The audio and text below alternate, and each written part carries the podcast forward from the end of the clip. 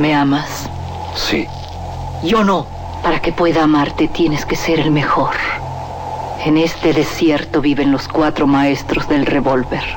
Tú tienes que encontrarlos y matarlos. De las primeras letras del guion a la proyección de la última copia. Las mejores escenas de acción suceden detrás de la pantalla.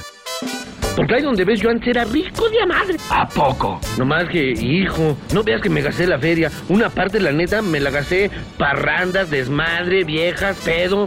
¿Y la otra parte? No, es así, me la gasté a lo pen... Radio UNAM y la Academia Mexicana de Artes y Ciencias Cinematográficas presentan Toma 46 con Blanca Guerra. El cine en voz de sus creadores.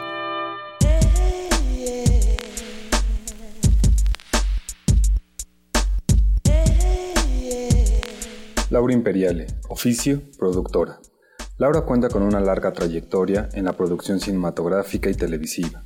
Entre sus producciones podemos mencionar Del amor y otros demonios, Cinco días sin hora, El coronel no tiene quien le escriba, Así es la vida, El crimen del padre Amaro y Nicotina. Gracias por acompañarnos en Toma 46. Hola, soy Blanca Guerra. Esta vez tenemos a una invitada muy apreciada por todos, pues muy trabajadora y con una trayectoria larguísima, Laura Imperiale. ¿Cómo estás? Hola Blanca, muy bien. Gracias por la presentación.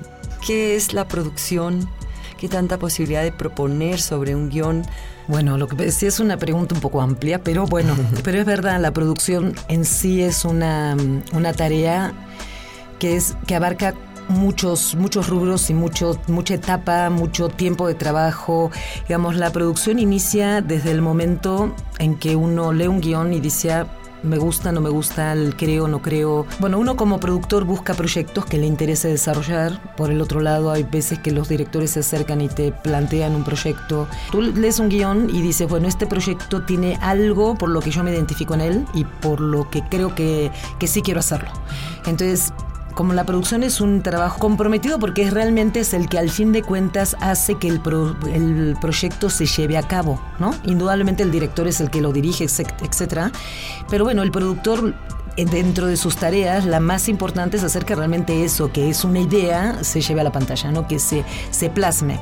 Entonces, bueno, eh, primero yo sí busco directores con los que me, sé que me voy a llevar bien, ¿no? Que empieza, hay una empatía, porque imagínate que de golpe son 3, 4 años de trabajo y para estar agarrándose de las greñas no tiene ningún sentido.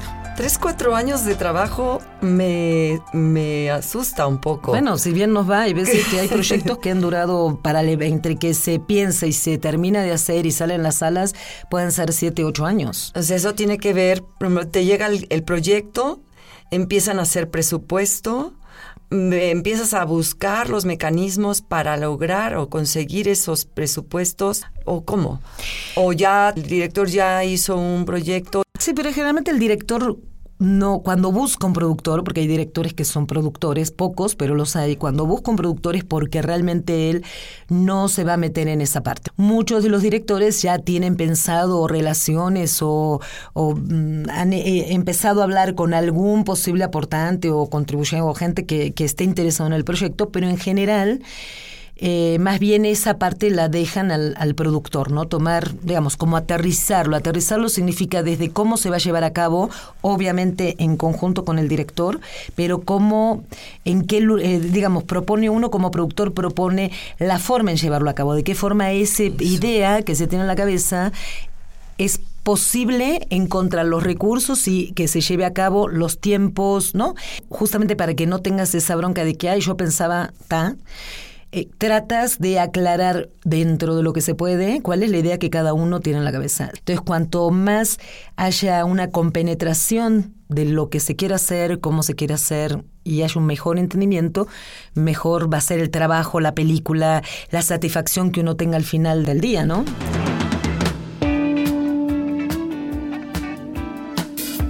La locación y el set. La locación es el sitio donde se lleva a cabo el rodaje de una película, como una plaza, una iglesia, una calle o un bosque. Una locación se puede utilizar en el estado en que se encuentra o ambientarla para transformarla en otra cosa. Por ejemplo, el desierto puede servir para grabar una película que suceda en la superficie de Marte o una avenida común puede cambiar de época si aparecen en ella algunas carrozas tiradas por caballos. Por otro lado, el set es un escenario acondicionado en un espacio de la locación, es decir, el set es parte de la locación.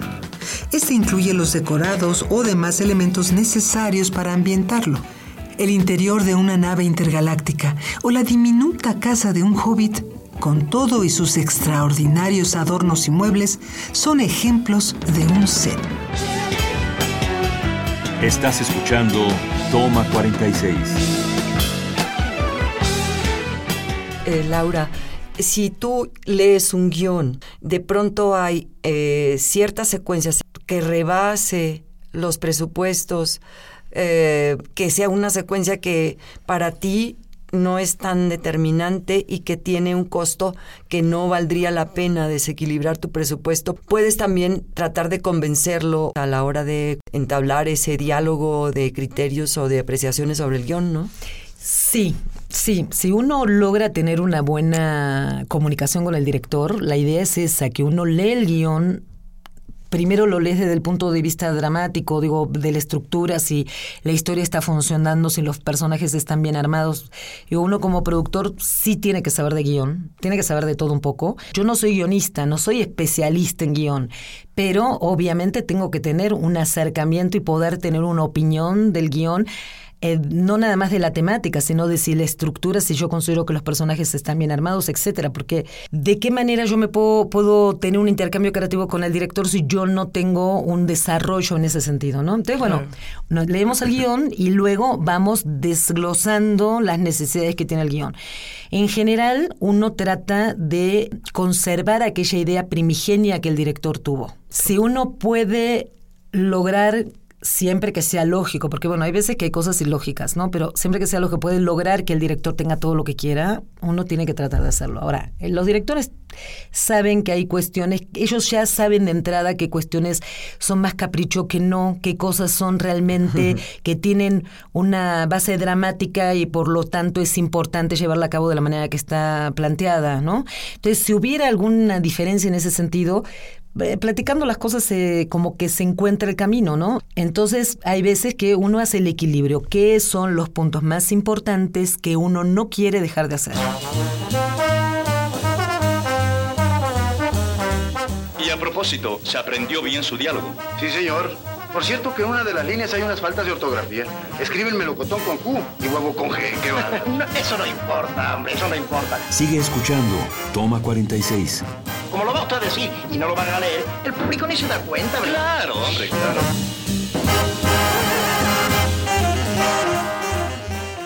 ¿Te ha tocado que a la mitad del proyecto de pronto se, la situación y la, los ambientes y las circunstancias llevan a transformar esas naturalezas y esas caracteres que de pronto dices, ups, ya no lo conozco o ya no la conozco, Laurita. Sí, eh, sí claro, sucede. Que empieza todo el mundo a enloquecer, sí. Un rodaje siempre implica mucha tensión. Yo creo que, por un lado, digo, cada uno se enfrenta a aquello que se imaginó y sobre todo el director. Para el director sí es como, bueno, yo me imaginé todo esto, yo digo, yo planteo, yo, yo, yo, ¿no? Porque al fin de cuentas, como te digo, es el, direct, el jefe del barco. Entonces yo creo que para el director también es, un, es enfrentarse a su capacidad y a su decisión y a su eh, sensibilidad, etcétera, etcétera, ¿no? Entonces creo que uno en ese sentido de alguna manera tiene que entender este proceso que tienen los directores. Ahora, claro, cinco, seis, siete, ocho semanas de rodaje de golpe pueden ser muy desgastante. Al principio todo el mundo se quiere, bueno, al principio la gente empieza a verse, después la gente empieza a quererse, después hay un momento que nadie se aguanta a nadie y después todo vuelve a entrar en un cierto carril. Y sí, he trabajado con directores de muchos gustos y sabores algunos con mejor carácter, otro con, otros un poco más eh, carrasposos. Digamos, uno va madurando, ¿no? Digo, yo empecé, Chava, ¿no? Más chava, entonces antes todo me preocupaba, todo era más exasperante, todo, ¿no? Era así como eh, quedar en presupuesto, que las cosas salieran, la exigencia de la, mm, eh, la precisión, la la claro, ¿no? Porque bueno, como en el cine es tanto dinero que está en juego y con el tiempo uno se va dando, va empezando a darse cuenta que hay cosas que sí salen, hay otras que no tanto, que puede exigirle a la gente hasta cierto punto, que no todo el mundo piensa igual, un poco lo que te decía al principio, ¿no? no todo el mundo piensa igual. Al principio uno quiere que todo sea y que la gente haga lo que uno piensa, que no sé. Y después te das cuenta que eso es imposible y por más que el otro quiera, no puede. Entonces, se me explica, es como que el, el tiempo lo que te da es eso. Yo creo que te lo da en la profesión de productor como en cualquier otra, en otra profesión. Te vas dando cuenta que todo es relativo, ¿no? Siempre Sí. te- tratas de hacer las cosas lo más profesional posible, tratas de crear el mejor ambiente posible de trabajo. Y hay veces que te sale y hay veces que no.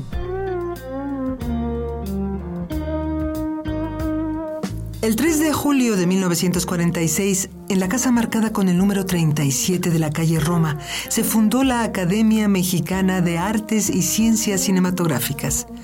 Entre sus fundadores están nada más y nada menos Celestino Gorostiza, Raúl de Anda, Gabriel Figueroa, Fernando Soler, Ignacio Fernández Esperón, Tatanacho, Carlos Pellicer y Alejandro Galindo.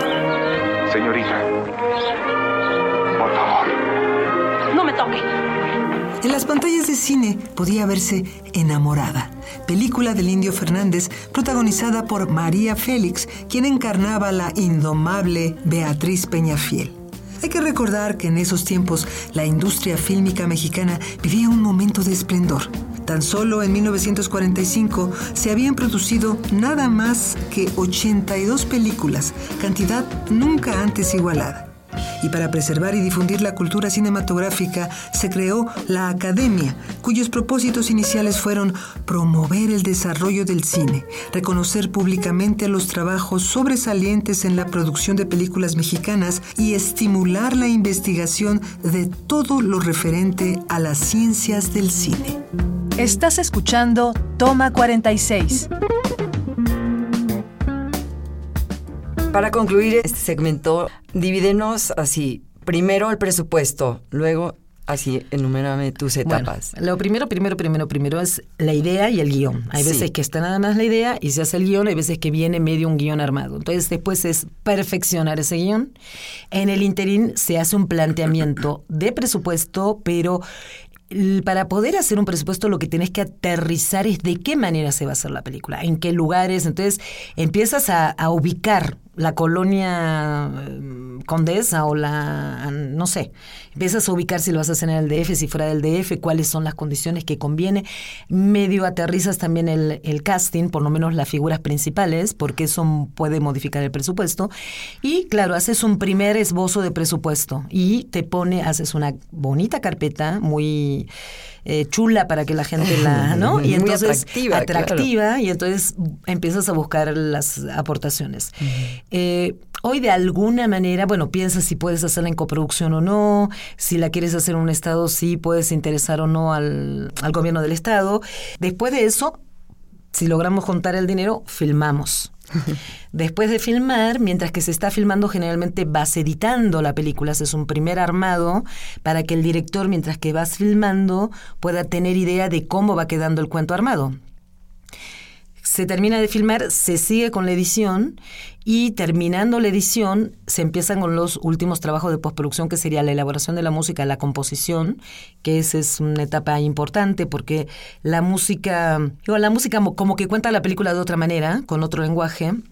La música, todo el trabajo de sonido, el armado de pistas, doblaje si fuera necesario, luego la mezcla de sonido y por el otro lado se hace todo lo que es la corrección de color, se coloriza toda la película y en algún momento tanto la imagen como el sonido se juntan y ahí tenemos lo que vemos en los cines. Y ahí está la película. Ese proceso lleva también, es el, digamos, el proceso, el rodaje es el proceso más corto. El más largo es todo lo Es que es el desarrollo y el, la preparación.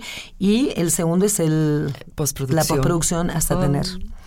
Y cada una de las etapas complejísima también y tan, con- tienen que ver con todo. Tiene que ver con todo. Los productores. Sí. Muchas gracias, Laurita. Gracias a ti.